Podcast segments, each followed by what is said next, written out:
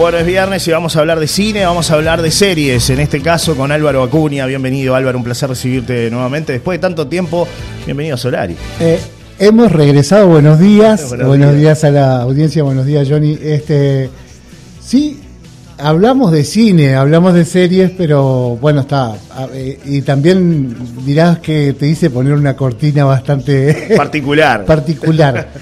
Este, que está más eh, emparentada con los años 70 y fines de los 70 y 80, este, pero que en realidad no es directamente la banda sonora, sí es la banda sonora, porque sí es la banda sonora del título de la película, de, perdón, de la serie, que es una serie coproducción Uruguay-Argentina, que se llama Barra Brava, ¿sí? en donde cuenta una es una serie de digamos coproducida y interactuada por actores también argentinos y uruguayos. O sea, es totalmente compartida. Río Platense, se puede decir. Te diría más, es, eh, entra en un género que podríamos empezar a llamar de, series o, tiras rioplatenses, porque ya forman parte del, del, staff de, del equipo de filmación, no, desde ahí hasta hasta las locaciones, porque esta serie Barra Brava fue filmada, te diría que gran mayoría acá en, Uruguay, en Montevideo. Eh, ¿Cuál es el escenario que se utilizó? ¿En qué lugar? ¿Qué zona? ¿Qué estadio? ¿Se utilizó un estadio? No, los estadios son, sí, son estadios eh, chicos, porque, o sea, cuenta la historia de un, de, un, club de barrio. Es un club de barrio chico, es la, es la barra brava de ese barrio, ¿sí? en una ciudad ficticia del interior argentino, este, y que se pelean con las otras barras por este, los manejos del poder, ¿no? El fútbol, lo que rodea el fútbol. Lo que tiene que ver con el fútbol y con los negocios, con la corrupción también de la dirigencia dentro del fútbol. Este, ahí vamos a ver, algún, ya empezamos a ver algún dirigente encarnado por Néstor Cusini, por ejemplo, un uruguayo haciendo de uno de los dirigentes del club. El club es un club imaginario que se llama Libertad.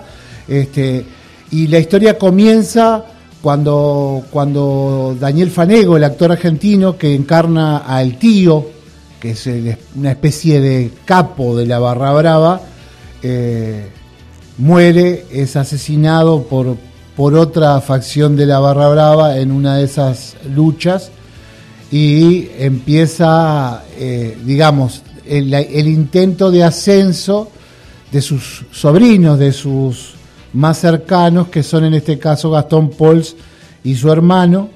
Este, y, bueno, intentan sacar de, ese lugar a, esa nueva barra brava que está entrando.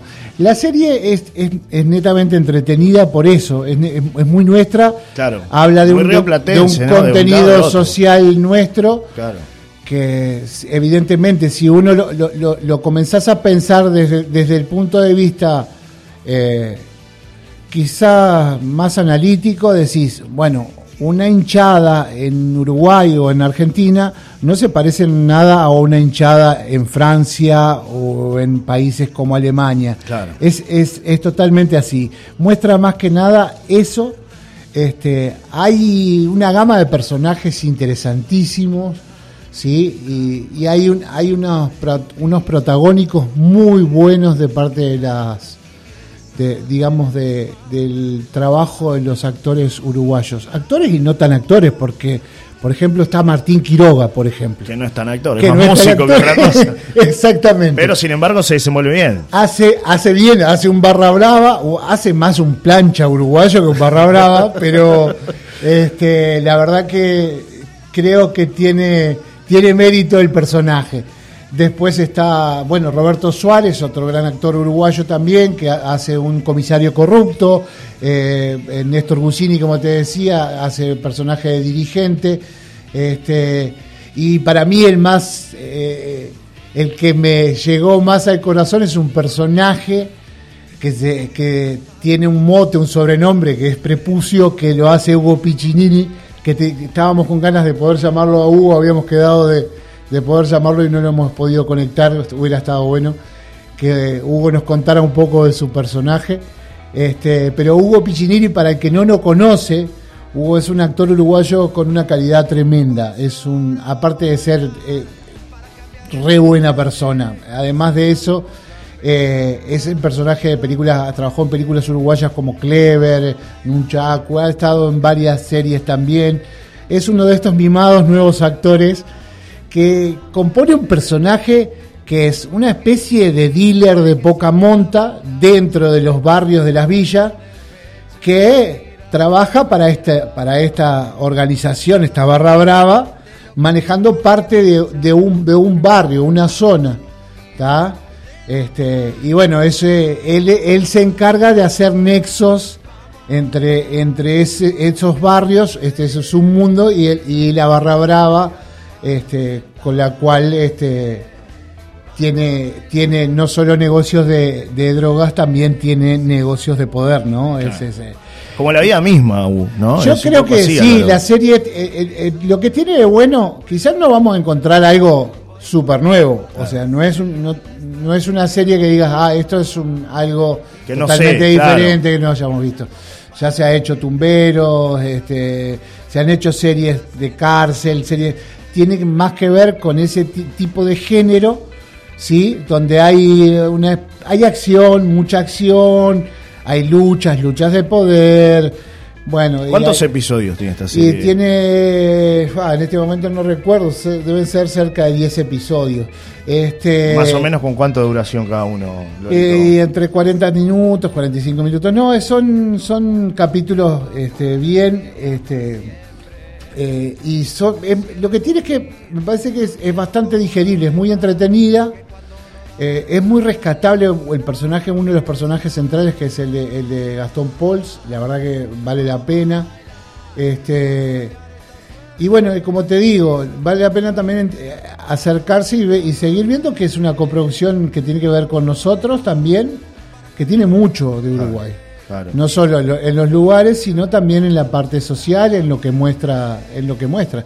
Porque nuestras barras eh, también funcionan muy parecido yo creo que eso, el tejido social de las clases más bajas y, de las hinchadas de, cuadros este, tienen, tienen mucha similitud con la Argentina. O sea, sí, totalmente. evidentemente en Argentina tenemos mucho más cantidad de gente, ¿no? Pero nada más que eso. Pero después el, el entretejido, cómo funcionan, los, los círculos de poder que se generan, las luchas internas que hay por el poder este, eh, todo eso se, muestra muy clarito en, toda la serie. Estaba viendo por ahí algunos de los actores. Está Miguel Ángel Rodríguez, por ejemplo. Está Liz Solari. Está Neo Pistea, hablando de los no actores, ¿no? Eh, Mónica Gonzaga. Eh, aparece Pablo Alarcón por ahí. Grandes nombres de, Sí, hay, este hay, una gama increíble de, actores y, y, si no, personajes también públicos que también hacen personajes. Martín Quiroga, como te decía, hace, hace un personaje bárbaro metido dentro de la barra brava de una especie de, como yo, le digo plancha porque es muy nuestro, es más plancha que, que, que, como es que le llaman, que pibe, pibe chorro, una cosa así. Claro, claro. Eh, tiene más, este, pero sí, tiene mucha acción y tiene mucha escena vertiginosa dentro de las villas. Está muy bien esa, esas escenas están muy bien logradas. Este, nos vamos a encontrar con una lucha también dentro de la villa, entre dos barras. Es, tiene, es una película que tiene acción, tiene un poco de la, muestra de la violencia que tiene en, este caso el fútbol. No el fútbol como deporte, sino el tema de las hinchadas y, bueno, y toda la corrupción que hay detrás, ¿no? Se puede ver en Prime Video. Exacto. Con una simple suscripción, ¿no? Exactamente. Así que lo pueden ver ahí a esta serie que se llama reiteramos, Barra Brava. esta serie que eh, tiene su primera temporada, ocho capítulos son. Ocho capítulos, Más o menos 40 minutos de duración, ¿no? Es así, Alvarito. Sí, sí, sí, más o menos. Este, sí, son, son bastante digeribles, o sea, no, no es algo que, que, termine No, no, están muy bien. Eh, yo la vi en familia, la vi la vimos entre varios y no, no, no, me, fue bastante interesante verlo. Alvarito, para ir cerrando, cambiamos de tema, dejamos atrás la serie, hablamos de cine. Novedades del cine de La Paloma. Hablamos de cine. Bueno, bueno, agosto viene, viene muy lindo, aparte de toda la actividad que está teniendo el cine comercial, estamos en, entre semana eh, en el cine mismo de La Paloma, eh, en coordinación con el municipio, y lo lindo que se está también coordinando con las distintas instituciones de La Paloma. Este, actividades que tengan que ver con el cine, en este caso nosotros que, estamos dedicados al cine cultural y a, otro tipo de actividad. Del cine nacional también. Sí, exacto. Así que eh, te cuento más o menos, 4 y 5, 4 y 5 estamos en realidad Cabo Polonio. Nos vamos, hacemos un esfuerzo para llegar hasta allá, ya con la Comisión del Pueblo trabajando ahí, con la gente, con los gurises de, de ahí de la Farola del Cabo, que también nos dan una mano y vamos a armar con la comunidad del Cabo el Festival de Cine para Niños, que lo hicimos el año pasado en Casa del Mar, no sé si se acuerdan, que se llama Divercine, el Festival Internacional de Cine para Niños, que se va a hacer 4 y 5 ahí en el Cabo. Eh, y, el, y en La Paloma se va a hacer en coordinación con las escuelas el 15 y el 16 acá en el cine de La Paloma, en la, Avenida Solari. Este, después, el 9 tenemos una actividad con cine, con el colectivo feminista, con unos ciclos que comenzamos a hacer con cine, cine feminista, este, que tenemos el 9 y el 23 de agosto. El 10 hay un ciclo para jóvenes con un festival de cine sobre hip hop. Este, y bueno, ya está la gente también, los colectivos de hip hop de La Paloma que están trabajando también en eso y estamos haciéndolo en conjunto. Después, este ¿Qué más? 15 y 16, te dije 23. Y bueno, está. Y, y después alguna otra que otra actividad que, va saliendo, algún par de estrenos que todavía no hemos podido este, estrenar, como ese soplo, una película que, es muy linda, una película uruguaya que queríamos. Hace poquito estuve hablando con el director de ahí del Club de la Tercera Edad, de la Aguada, para ver si se puede hacer algo con ellos también, porque es la historia de una nieta con su abuelo que su forma de, interrelacionarse, volver a relacionarse para no abrirse y para no perderse, cuando ella se muda, su abuelo le propone a ella hacer una película para no perder su relación con su nieta que había vivido toda su vida. Y es una película hermosa, uruguaya. Este, y bueno, esa también la tenemos planteada para ver si en agosto podemos también darle para adelante. Alberto, te agradecemos por estar con nosotros, como siempre. A ¿eh? ustedes Gracias por el tiempo. Y, te cuento, la semana que viene o la otra, capaz que te traigo te traigo una serie, si ya traigo una serie, una serie británica, bien, algo. Bien. Y en cuanto a lo comercial está arrasando Barbie, dicen. Sí. Arrasó Barbie. Y Barbie sí. Y como pasó con Minions en una época. O sea, hay épocas de vacaciones que, que hay películas que tienen, tienen un, tiraje mucho más fuerte que otros. Así que venimos bien. Sí, por ahora. Con, la parte comercial también, ¿no? Sí, totalmente. Bueno, te agradecemos como siempre. Igualmente, un, abrazo para todos.